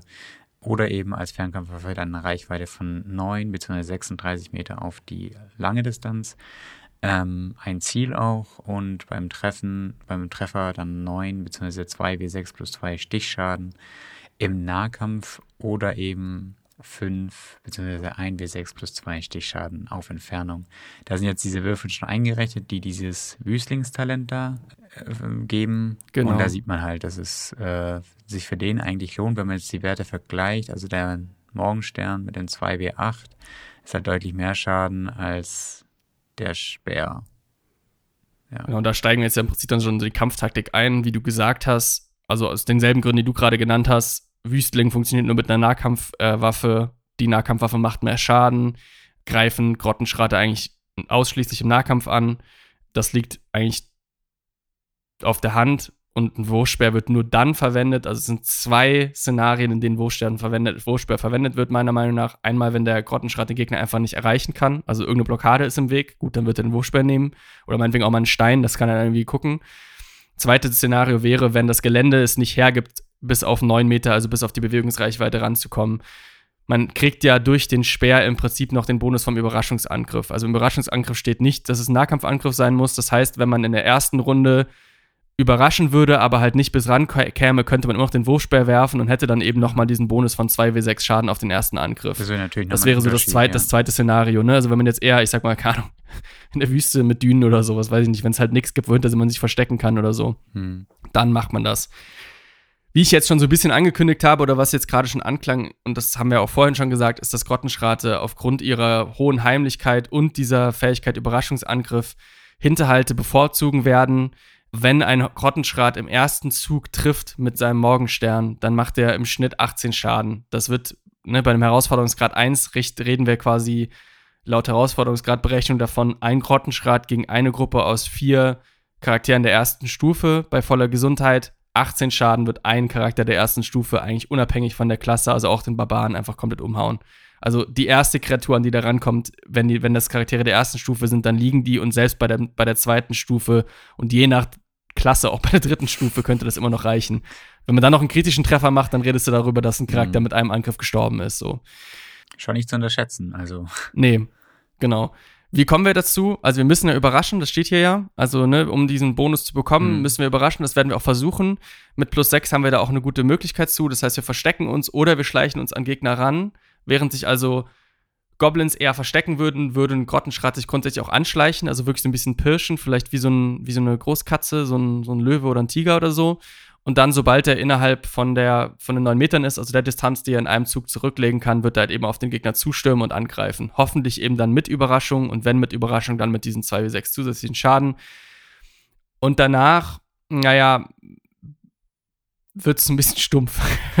äh, Grottenschrate halt als eine Kreatur, die halt physisch fast allem überlegen ist, was sie angreifen wird, bleibt im Prinzip erstmal einfach dann da und schlägt danach auf den Gegner ein, bis der Kampf unfähig ist und stimmt dann auf den nächsten zu. Wird, wenn ein Gegner flieht, dann wird der Grottenschrat den verfolgen, ist irgendwie einfach einfacher und auch so ein bisschen dieses, haben wir auch gesagt, dieser Ausbruch mörderischer Energie. Also das ist so ein Moment, wo dann keine Faulheit da ist. Ne? Also in dem Moment ist es dann ein sehr agiles, sehr starkes Geschöpf, was alles, halt. Alles oder nichts Prinzip. Ja, genau. Grundsätzlich würden Grottenschrate jeden Trick benutzen, der sich ihnen bietet. Also auch irgendwie Geländevorteile oder Deckungen. Und wenn man das irgendwie einbauen kann, das könnte ich mir zum Beispiel auch als eine coole, mehr so eine Flavor-Bonus-Aktion vorstellen, ist irgendwie, weiß ich nicht, dem Gegner Sand in die Augen werfen oder so. Das ist, dafür ist ein Grottenschrat nicht zu, nicht, zu, nicht zu fein. Also da könnte man dann irgendwas im Homebrew machen mit irgendwie, weiß ich nicht, äh, einem Rettungswurf auf Geschicklichkeit oder Konstitution oder so und sonst halt irgendwie für eine Runde erblindet oder so. Ne? Und das würde dem Grottenschrat ja auch nochmal Vorteile geben im Angriff. Mhm. Grottenschrat unterscheiden nicht zwischen starken und schwachen Gegnern. Für einen Grottenschrat sind alle humanoiden Gegner schwach, vielleicht mit der Ausnahme von einem, äh, von einem Goliath. Aber alles was, alles, was denen gegenübersteht, ist deutlich kleiner und deutlich schwächer als die. Deswegen unterscheiden die nicht. Sind vermutlich auch nicht. Ich würde sagen, sie sind intelligent genug, aber vielleicht einfach irgendwie ein bisschen zu, äh, zu wütend äh, und irgendwie zu überheblich, um jetzt zu checken, dass sie vielleicht Probleme bekommen, wenn sie jemanden angreifen mit Plattenrüstung und Schild oder so. Aber also würden sie trotzdem einfach machen. Wie wäre das so in dem Fall, dass, äh, also wenn man auch, man kann ja mittlerweile auch Goblins oder Hobgoblins spielen. Ähm, ja. Wie schätzt du das da ein? Äh, würde ich eher tendenziell sagen, dass in dem, an der Ausnahmesituation werden sie vermutlich nicht das favorisierte Ziel. Also würde sie vermutlich krass verwirren, warum jetzt so ein Goblin mit äh, einer Gruppe aus zwei Elfen, einem Zwerg, einem Halbling und einem Mensch mhm. abhängt, so. Würde ich jetzt tendenziell sagen, eher nicht. Andererseits, ja, wenn man schon mal sich entschieden hat anzugreifen, Goblin ist, äh, Hauptgoblin, äh, Grottenschrat, so rum. Grottenschrat ist jetzt nicht jemand, der groß Fragen stellt. Mhm. So, ich glaube, das würde tendenziell wäre es nicht das favorisierte Angriffsziel, aber es wäre jetzt auch nicht ein Drama. Wenn das, die, wenn das die einzige ist, die man irgendwie wirklich in einem Überraschungsangriff bekommt, dann ist es halt so. Ja, okay. Macht Sinn. Jetzt muss man halt sagen, erstens, das führt halt zu so diesem, was ich immer so als Standard-D&D-Kampf bezeichnen würde. Ne? Das ist das, was wir eigentlich hier vermeiden wollen. Also eine Kreatur läuft mhm. rein, steht dann da, jemand anders steht dran, weil ein Gelegenheitsangriff irgendwie doof ist, bewegt sich keiner weg und dann wird einfach nur so aufeinander angeklopft. Also ich würfel, du würfelst, ich würfel, du würfelst und wer als erstes fällt, fällt als erstes. Das kann man also so ein bisschen, müsste man, glaube ich, so ein bisschen übers Rollenspiel untermalen und jetzt kommt noch so ein bisschen dazu, dass ein Grottenschrat mit einem Plus 4 auf den Angriff eigentlich keine richtig guten Chancen hat, jemanden also wenn da jetzt der Kleriker oder Paladin steht mit einer Plattenrüstung und einem Schild und einer Rüstungsklasse von 18 oder so, dann hast du mit plus 4 schon keine 50-prozentige Chance zu treffen. Das heißt, das ist halt realistisch, mhm. dass das passiert. Das kann aber so ein bisschen die Spannung aus dem Kampf rausnehmen. Und ich glaube, in den Situationen würde ich dann halt aufs Spielleiter noch mal mehr auf Beschreibung einfach mich, ähm, mich verlassen und halt wirklich noch mal mehr beschreiben, wie diese Kreatur aussieht, ne? dass die einen guten Meter größer ist als, äh, oder vielleicht keinen guten Meter, aber dass sie einen halben Meter locker größer ist als du, dass sie doppelt so viel wiegt wie du, dass sie riesenlange Arme hat mit einer Waffe, die du nur mit zwei Händen tragen könntest und die mit einer Hand schwingt und so, ne, da muss man einfach vielleicht so ein bisschen mehr, um, um den Kampf wirklich interessant zu machen, sich mehr quasi auf Beschreibung verlassen, weil taktisch ist dieser erste Zug interessant und danach ist es eigentlich ein recht langweiliges Ding. Vielleicht ist es aber auch nochmal spannend, irgendwie so über dann Mechanik nachzudenken, dass diese äh, Kreatur dann auch versucht, irgendwie Nachteile zu, zu erzeugen. Also, keine Ahnung, ja. versucht, eine andere Kreatur zu packen oder hinzuschmeißen, weil die ist ja körperlich, das ja. weiß ja. der Grottenschrat. doch überlegen und dass man dann halt versucht, irgendwie tatsächlich, ja, keine Ahnung, den Halbling halt irgendwie zu kicken, damit er einfach umfällt oder halt irgendwie zurückgestoßen wird oder halt einfach so hochhebt. Gibt es ja verschiedene Möglichkeiten, da auch dann nochmal kreativ zu werden. Auf jeden Fall. Also ich würde hier ganz stark mit irgendwelchen Bonusaktionen arbeiten, einfach weil es sonst ein bisschen langweilig ist. Wenn du natürlich merkst, okay, die packen den so gerade schon nicht, dann muss man damit vielleicht vorsichtig sein, aber da kann man, ich würde da, da kannst du auch echt mal sagen, okay, du wirst vom Angriff getroffen, mach bitte mal einen Stärke-Rettungswurf, um nicht quasi einen Meter nach Mhm. hinten zu fliegen und liegen zu bleiben, ne? Wenn du Was ja jetzt überlegst, Sinn du von. macht, ne? Keine Ahnung, wenn so ein Ja, genau. zwei Meter Ding vor dir steht und mit seiner Riesenkeule Ja. auf dich eindrischt. Ja, Ja. Genau. Und spannend wird es dann nochmal, also ne, erster Zug mega interessant wegen diesem Überraschungsding, also diesem Überraschungsangriff. Danach wird es für eine Zeit so ein bisschen, ein bisschen langweilig. Und dann haben wir ja nochmal dieses Ding, was wir gesagt haben mit dem Überlebensinstinkt und dann so ein bisschen dieses Hm. Thema mit Skigarett. Ich würde sagen, wenn ein Grottenschrat so ungefähr elf Trefferpunkte hat, vielleicht weniger, dann wird er einfach fliehen. Das ist der Moment, wo dieser Überlebensinstinkt und diese Panik reinkickt. In der Situation würde ich sagen, obwohl es auch da wieder taktisch nicht das Intelligentere ist, Hm. ist der Grottenschrat dann einfach zu verwirrt, um wirklich die Rückzugsaktion zu verwenden, wird stattdessen einfach spurten. Also wirklich so dieser, dieser, ne, so dieser Fluchtinstinkt von einem Tier, einfach so schnell wie möglich weg. Da gibt's nichts mehr mit irgendwie jetzt gucken, dass ich mich irgendwie unter was wegducke. Weil auch in der Situation nimmt er die anderen Kreaturen vielleicht immer noch nicht als wirklich bedrohlich wahr, sondern ist eher so in diesem Wahn, okay, mir geht's gerade schlecht, ich muss hier raus. Und spurtet dann halt weg. So, und auch da wieder, ne, da würde ich halt wirklich dann wieder, weiß ich nicht, aufgestelltes Fell, angelegte Ohren, äh, habe ich, glaube ich, vorhin schon mal irgendwann gesagt, die Augen, die sich nach oben wegdrehen, vielleicht auch so ein Jaulen oder so, da kann man wirklich irgendwie das auch nochmal echt untermauern. Also auch diesen Wechsel, ne, so von dieser wilden Kreatur, die einfach quasi rücksichtslos auf dich einprügelt, zu diesem Geschöpf, was in absoluter Panik quasi versucht wegzurennen. Da kann man ja auch wirklich nochmal viel machen als Können ja seine Waffe fallen lassen. Ja, oder 100 Prozent. Die Waffe wird nicht mitgenommen. Warum? Mhm. Also, das kann man alles ersetzen. Es geht gerade ums nackte Überleben. Ja. Ja. Sollte aus irgendeinem Grund ein Grottenschrat in eine Gefangenschaft gelangen, dann ist er irgendwie extrem gedemütigt und irgendwo auch traumatisiert und wird dann vermutlich auch so alles tun, um sein Leben zu retten. Also in der Situation würde er sich dann auch irgendwie anbieten, für die Charaktere zu kämpfen oder zeigt denen den Weg zum Bau oder was auch immer. Wird dann in der allerersten Möglichkeit, die sich ihm bietet, einfach davonschleichen oder einen niederknüppeln und dann davon a- abhauen. Also äh, du hast nicht, also du musst richtig viel gut machen, um einen Grottenschrat-Gefangenen für mehr als ein paar Tage zu haben. Also der, am Ende ist er irgendwann weg oder tot, aber das wird schwierig sonst. Ist ja auch wieder lustig, weil wir ja auch bei den Goblins schon gesagt hatten, dass wenn man die, äh, also wenn die in so eine Situation kommen, dass sie sich ja dann vielleicht auch so zumindest scheinbar irgendwie bereit erklären, irgendwas zu zeigen oder sonstige Sachen, aber halt im nächsten Moment eigentlich das Messer schon gezückt haben und die in den Rücken Ja. stechen. Ja, in vielerlei Hinsicht hatten wir jetzt ja gerade schon ein paar Mal. Hm. Irgendwo ähnelt sich Goblins und Grottenschrate mehr als quasi Grottenschrate und Goblins äh, zu, zu Hauptgoblins. Also die sind irgendwo, irgendwo ein Stück weit ähnlicher. Anders, aber halt doch auch irgendwo, irgendwo ähnlich. Hm. Okay, hast du zu der Kampftaktik noch irgendwelche Fragen? Ähm, nee, ich glaube nicht. Ich hatte jetzt, während du das so erzählt hast, hatte ich irgendwie auch immer mehr dieses Bild von einem, von einem Dachs, von so einem Honigdachs, weißt du? Weil die doch auch, ne, also die sind ja, Ja. im Prinzip auch Ja, total ja, träge. Viecher. Aber wenn die dann halt gegen so eine Cobra kämpfen, sind die einfach so, puh, puh, puh, so Karate-Kids. Ja, also wer, wer, wer, da, wer das noch nicht gesehen hat, äh, schaut euch mal Videos an. Ja, ist auf jeden Fall immer interessant und ich glaube, wir können sehr viel äh, von Dokus lernen. Nicht nur wirklich Sachen, sondern auch sowas. nee, aber sonst äh, ist mir eigentlich alles klar. Also wir können da voll gerne auch zum nächsten Teil äh, übergehen, auf den ich mich eigentlich schon die ganze Zeit freue. Ich denke, ja, würfen wir doch einfach unseren Nichtspielercharakter aus, oder? Ja, sehr gerne. Ähm, genau. Also, wir beginnen wie immer, und das wird sich, glaube ich, auch nie ändern, äh, mit zwei Würfen auf dem W6, um das hohe und das niedrige Attribut auszuwürfeln. Das heißt, würfel einmal ein W6. Ui, das ist eine Eins. Oh, Stärke, Eine ne? 1. Oh, ein besonders starker Rottenschrei. Okay, cool. Geil. Und der zweite ist eine Zwei. Eine 2. Ein wenig. okay, es haut zu viel gepumpt. Ähm, ein sehr starker äh, Grottenschrat, der nicht so geschickt ist. Ähm, mir kommt gerade eine Idee.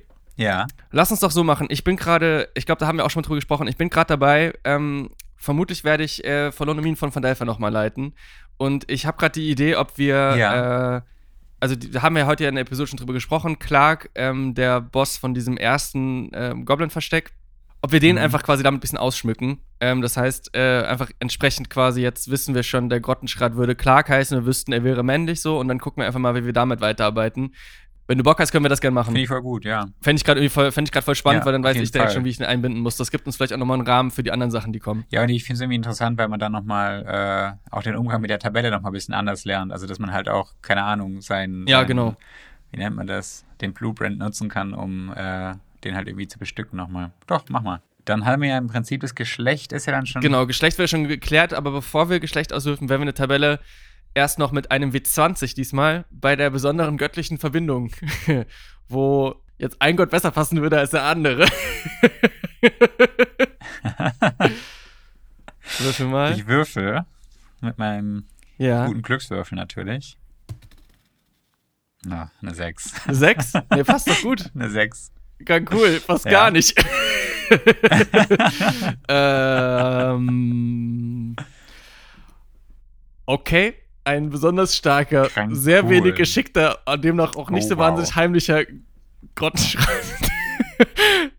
der Krankul, dem Gott der Krankul Heimlichkeit doch besonders verbunden ist. Ja, eben. Äh, okay. Wir haben ja jedes Mal, wir, wir haben ja jedes Mal bei jedem NSC eine Möglichkeit, Einwurf anzupassen, wenn, uns, wenn wir das wollen. Wir, wir gehen mal weiter, das kann ja trotzdem noch ein schlüssiges Gesamtbild ergeben. Ja, weil mir fällt da, also ne, keine Ahnung, kann man ja alles noch, ist ja, steht noch, steht noch alles in den Würfeln, aber ähm, wenn man jetzt auch mal dran denkt, Verbindung, eine besondere Verbindung zu Krankul kann ja auch heißen, dass der einfach ähm, mehr seiner, seiner Energie hergeben muss und halt extrem müde ist und Uh. extrem träge dadurch auch vielleicht. Ja, das ist auch cool. Ja, eine gute Idee. Guck, siehst du, wir, wir, wir lassen es mal und dann können wir immer noch äh, ändern, wenn, es, Ja. wenn wir es für passend halten. Gut, Ja. Geschlecht müssten wir es nicht würfeln. Wir wüssten, dass äh, Clark männlich ist. dann Genau. äh, mach mal einen W8 für das Aussehen. Was zeichnet den besonders aus, den Clark? W8. Eine 7. Eine 7. Hat einen kräftigen, mähnartigen Haarwuchs am Hals. Das finde ich Also wirklich so eine Art perfekt. Löwenmähne. Wunderbar. Fasziniert auch richtig gut. Passt in mein, ja, passt in mein Kopfbild. Ja, der, der ist schon auch noch mal ein bisschen muskulöser, ne? Der ist schon mehr so, mehr so auch ein bisschen bäriger. Ja. Okay, mach mal einen W8 für die äh, Sprecheigenart. W8 wieder. Eine 6. Eine 6 lässt eigentlich lieber die Fäuste reden. Mega. Ich liebe es. Ich liebe es einfach, Passt. wenn es wirklich Und- so zusammenläuft. Und jetzt warte, ich gehe kurz einmal, ähm, ich hole mal kurz ähm, das, äh, das Kampagnenbuch raus, weil ich glaube, zum, ich glaube mich zu erinnern, dass da auch sogar drin stand, dass Clark von sich immer in der dritten Person redet. Das hätten wir also quasi zwei Dinge. Warte kurz, ich gucke einmal nochmal nach. Ja, ja, mach mal. So. Genau, du kannst schon mal einen W6 fürs persönliche Ziel auswürfeln und dann kann ich hier schon mal gucken. Kannst du schon mal blättern? Ja, ich habe sogar gefunden. Eine 3. Eine 3. Hält sich heimlich ein Magier, von dem er sich erhofft, das Wirken einfacher Zauber zu lernen und sich so den Segen der Götter zu verschaffen.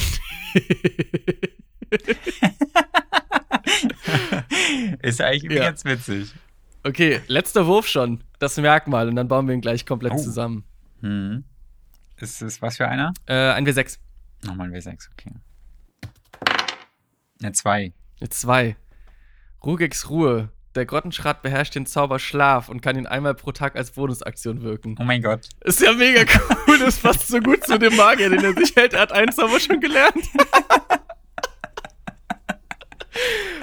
Wie kann sowas sein, ey? Also manchmal denke ich, das ist doch nicht möglich. Okay, wir sammeln nochmal kurz. Hohes Attribut Stärke, niedriges Attribut Geschicklichkeit, besondere Verbindung zu Grankul, dem Gott der Heimlichkeit, Mhm. Geschlecht männlich, Aussehen, große Mähne, Sprecheigenart, lässt eigentlich lieber die Fäuste reden. Persönliches Ziel, ähm, hält sich heimlich ein Magier, von dem er hofft, das, einfachen, äh, das Wirken einfacher Zauber zu erlernen und sich so den Segen der Götter zu verschaffen. Und äh, als Merkmal hat er Rugex Ruhe, also kann den Zauber Schlaf einmal pro Tag als Bonusaktion wirken. Richtig cool. Und jetzt gehe ich einmal kurz noch durch, was wir über Clark wissen aus dem Kampagnenbuch. Also, Ich finde es irgendwie so fantastisch, weil wir das letzte Mal mit dem Hobgoblin oder mit der Hobgoblin ja eigentlich echt Schwierigkeiten hatten, irgendwie uns so zusammenzufinden, wie wir das jetzt irgendwie äh, machen können. Und jetzt ist es auf einmal so, ah, Ja. okay, ja klar, das ist ja voll logisch. Hm, passt. so läuft's. Also, Clark hat einen Wolf, der Reißer heißt, der ihm folgt und ist größenwahnsinnig und sieht sich als mächtigen Kriegsherrn, der mit äh, seiner Laufbahn der Eroberung gerade erst begonnen hat. Ist nicht ganz bei klarem Verstand und spricht von sich immer in der dritten Person. Genau, und äh, die Goblins, die unter ihm stehen, verabscheuen seine Schikanen und vielleicht auch ein bisschen seine Fäuste, weil er so kommuniziert er ja auch teilweise jetzt, so wie wir wissen. Okay, ich glaube, mehr Infos haben wir, das, haben wir jetzt nicht zu Clark. Das passt aber dann ganz gut. Das kriegen wir, glaube ich, alles unter einen Hut. Ja, und ich finde es super spannend. Ne? Also dafür, dass wir äh, das so also Clark eigentlich sehr spontan in diese, in diese, in diese Auswürfelaktion hier reingerutscht ist, finde ich, passen die Attribute, die wir jetzt so gewürfelt haben, noch ganz gut oder die kleinen Ergänzungen. Ja, mega. Vor allem ist halt jetzt krass, ne? Also, auch jetzt, wenn du mir überlegst, also Stärke plus 4. also, das heißt, der, der, der Bonus erhöht sich um 2 das heißt, der hat jetzt einen Angriffsbonus von plus 6, macht Schaden mit plus 4 und äh, das ist er schon ganz gut. besonders gut anschleichen, okay. aber. ne, ist nicht der, Heim, nicht der heimlichste. Okay, also, ähm, ich meine, Stärke und Geschicklichkeit müssen wir, glaube ich, nicht wahnsinnig gut erklären. Ich glaube, es spricht tendenziell tatsächlich, finde ich in meinem Kopf jetzt eher für einen, ja, ein bisschen ich weiß nicht, ob der jetzt unbedingt fett sein muss, aber eher so ein bisschen bärig. Also, ne, wir hatten dieses Bild von einem eher so ein bisschen athletisch aussehenden Grottenschrat. Hier habe ich jetzt einen mit bisschen Plauze quasi vor mir und halt. Ja, oder halt wirklich richtig so, fetten, richtig fetten Muskeln. Ja, genau, so Überpumpt im Prinzip, ne? Dass der ja. halt irgendwie sich gar nicht mehr so richtig, richtig bewegen kann, sondern eigentlich mehr nur noch austeilen. Ja. So. Ich fand die Idee, die du hattest, mega gut mit dem, äh, quasi seine besondere Verbindung zu Grankul ist eben dass Gankul ihm besonders viel Energie entzieht und er deswegen besonders oft schläft. Ja, das muss ja nicht unbedingt positiv sein. nee, Heimlichkeit hat er im Gegenzug jetzt nicht unbedingt geschenkt bekommen. Dafür, äh, dafür ist eben Rugek da in den, in den Kampfsituationen deutlich lieber. Heißt auch so ein bisschen jetzt kampftaktikmäßig, ich weiß nicht, ob er vermutet, er wird vermutlich vielleicht trotzdem noch versuchen, sich anzuschleichen, aber vielleicht ist er tatsächlich wirklich mehr ähm, der Frontalkämpfer, was aber ganz witzig ist, weil er halt Schlaf kann. ist halt im Prinzip, kann er, muss er sich nicht mehr anschleichen, weil er könnte im Prinzip einfach Schlaf wirken. Ein, zwei Leute schlaf, äh, fallen dann halt schon in Schlaf ein und auf eine, halt Schlaf, auf, auf, eine schlafende Person kann man dann halt richtig gut drauf prügeln. Eben. Also ich meine, damit kannst du halt auch einen Hinterhalt planen, ne? Einfach pss. Oder so, oh, schlaf mal. Und jetzt. also, vielleicht muss er auch, vielleicht ist er deswegen auch so ein bisschen noch, ich meine, ist ja auch so ein bisschen die Faulheit von einem Grottenschrat. Er muss ja gar nicht mehr sich anschleichen, weil er kann ja doch einfach einschläfern. Also hat er dazu ein bisschen vernachlässigt. Hat ein bisschen. ich find's grandios. Okay. Der manartige Haarwuchs, ich glaube, dazu muss man nicht besonders was sagen. Das sieht einfach dann irgendwie cool aus. Und jetzt ist so ein bisschen, ich glaube, das größte Ding, die interessanteste Person im Spiel ist jetzt noch dieser, dieser Magier. was, was fällt uns denn zu dem armen, zu dem armen Geschöpf ein? Tja, Woher könnte er den Magier haben? Der könnte eines Tages natürlich einfach unglücklich in diese Höhle reingestolpert sein. Oder Magier muss ja nicht unbedingt ein Mensch sein. Magier könnte ja auch ein, Nein. ein Goblinoider Zauberer sein. Also keine Ahnung, ein Goblin. ja, stimmt. Oder? Ein Goblin hat das Zauberbuch von einem Magier gefunden und Eben. bringt sich jetzt selbst irgendwie äh, einer. Okay, das ist aber das ist mega cool. Das heißt, die haben in dem in diesem ähm, bei diesen Crackmore Goblins, also so heißt ja dieser Stamm, mhm.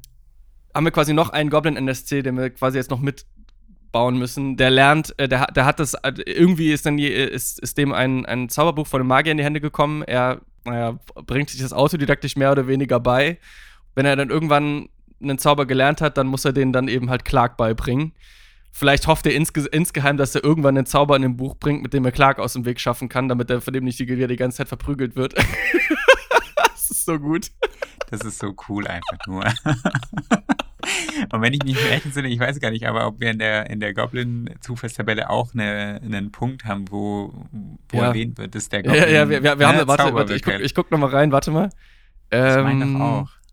Weil dann können wir das, also ne, die Tabelle kann man ja auch tatsächlich so anwenden, dass man einfach ein Attribut halt so festmacht und dann drumherum das einfach nur auswürfelt. Dann ist es, ja, dann hat man dann schnell halt noch so einen, so einen zweiten NSC gebaut. Was haben wir hier? Ich guck mal kurz in die Goblin-Tabelle nochmal rein, aber ich weiß nicht, ob wir das hatten. Wir haben darüber gesprochen auf jeden Fall in der Folge. Ich meine, wir haben sowas wie wir haben auf jeden Fall drüber Wir haben sowas wie ja, bringt sich autodidaktisches Lesen bei. Also dieses Beispiel war auf jeden Fall in Volus drin mit dem, also wir haben ja darüber gesprochen, dass Goblin-Zauberwirker verschiedene Ursachen haben können und da war eben auch eins, das mit dem Zauberbuch. Hm. Ähm, nee, wir haben es tatsächlich in der Tabelle von den Goblins hatten wir es nicht drin, aber passt ja trotzdem voll ja. gut. Ja, aber mit dem autodidaktisch lesen, da könnte man das ja mit verbinden. Also. Jetzt müssen wir nur noch mal einen zweiten Goblin-Namen erfinden, ne? Wird schon noch einfallen. Diesmal darfst du, diesmal darfst du Vorschläge machen. aber also unser Grottenschrat heißt ja Clark. Und der. Clark, ja. Clark und Reißer. Reißer ist mhm. der Wolf. Und dann hat er noch einen kleinen Goblin. Ich meine, wir könnten theoretisch, wir könnten, ähm, es gibt in dem, äh, das könnten wir vielleicht einfach machen, in dem Buch, jetzt muss ich einmal kurz nur gucken, gibt es einen anderen Goblin, der versucht, Clark zu entthronen. Der gegen den, der hat auch einen Namen. Eine Sekunde, ich gucke jetzt wieder, wo der ist. Zwei Goblins sind die stationiert, bla bla bla. Er ist irgendwie Yimik oder sowas heißt er. Genau, Yimik heißt der.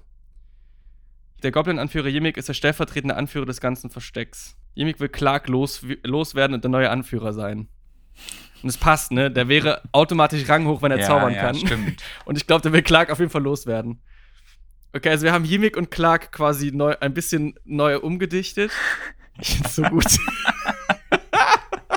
es ist dann halt so, dass Yimik im Prinzip aber äh, mehr Gefangener ist, ne? Also irgendwie hat er, also übt der Grottenschrat halt enormen Druck aus. Ja, also der ist halt vermutlich schon der ranghöchste Goblin, aber steht halt Welten unter, mhm. unter Clark, der den, ich meine, realistisch gesehen, der kann ihn ja mit einem Faustschlag, kann ihn ja quasi K.O. hauen. Ja, aber passt doch dann. Dann haben wir quasi schon eine ganze Geschichte ja, für die Höhle gut. ausgeschrieben gerade. Ja, das ging jetzt, das ging richtig gut. Hey, cool. Hammer. Ja, nice. Boah, ja, ich freue mich. Das wird mir auf jeden Fall helfen. Das finde ich richtig gut.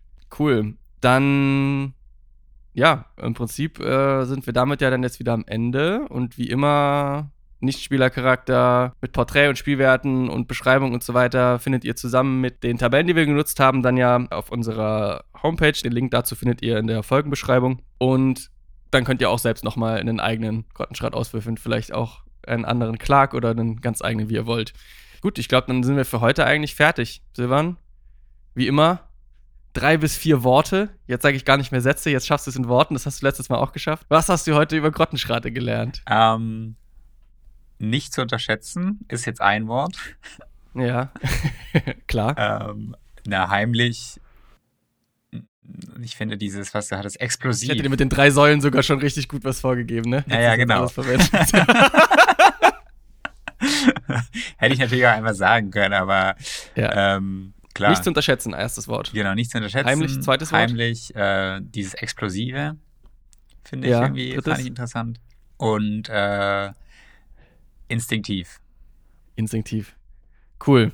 Vielen Dank dir, Silvan. Ja, vielen Dank dir, Jun. Geh nicht zu tief in den Wald rein, da könnten Grottenschrater auf dich warten. Ich habe was gelernt heute. Wenn du wenn du Köpfe ohne Augenlider und mit offenen Mündern irgendwo hängen siehst, dann. Ist es äh, schon zu spät? Ja.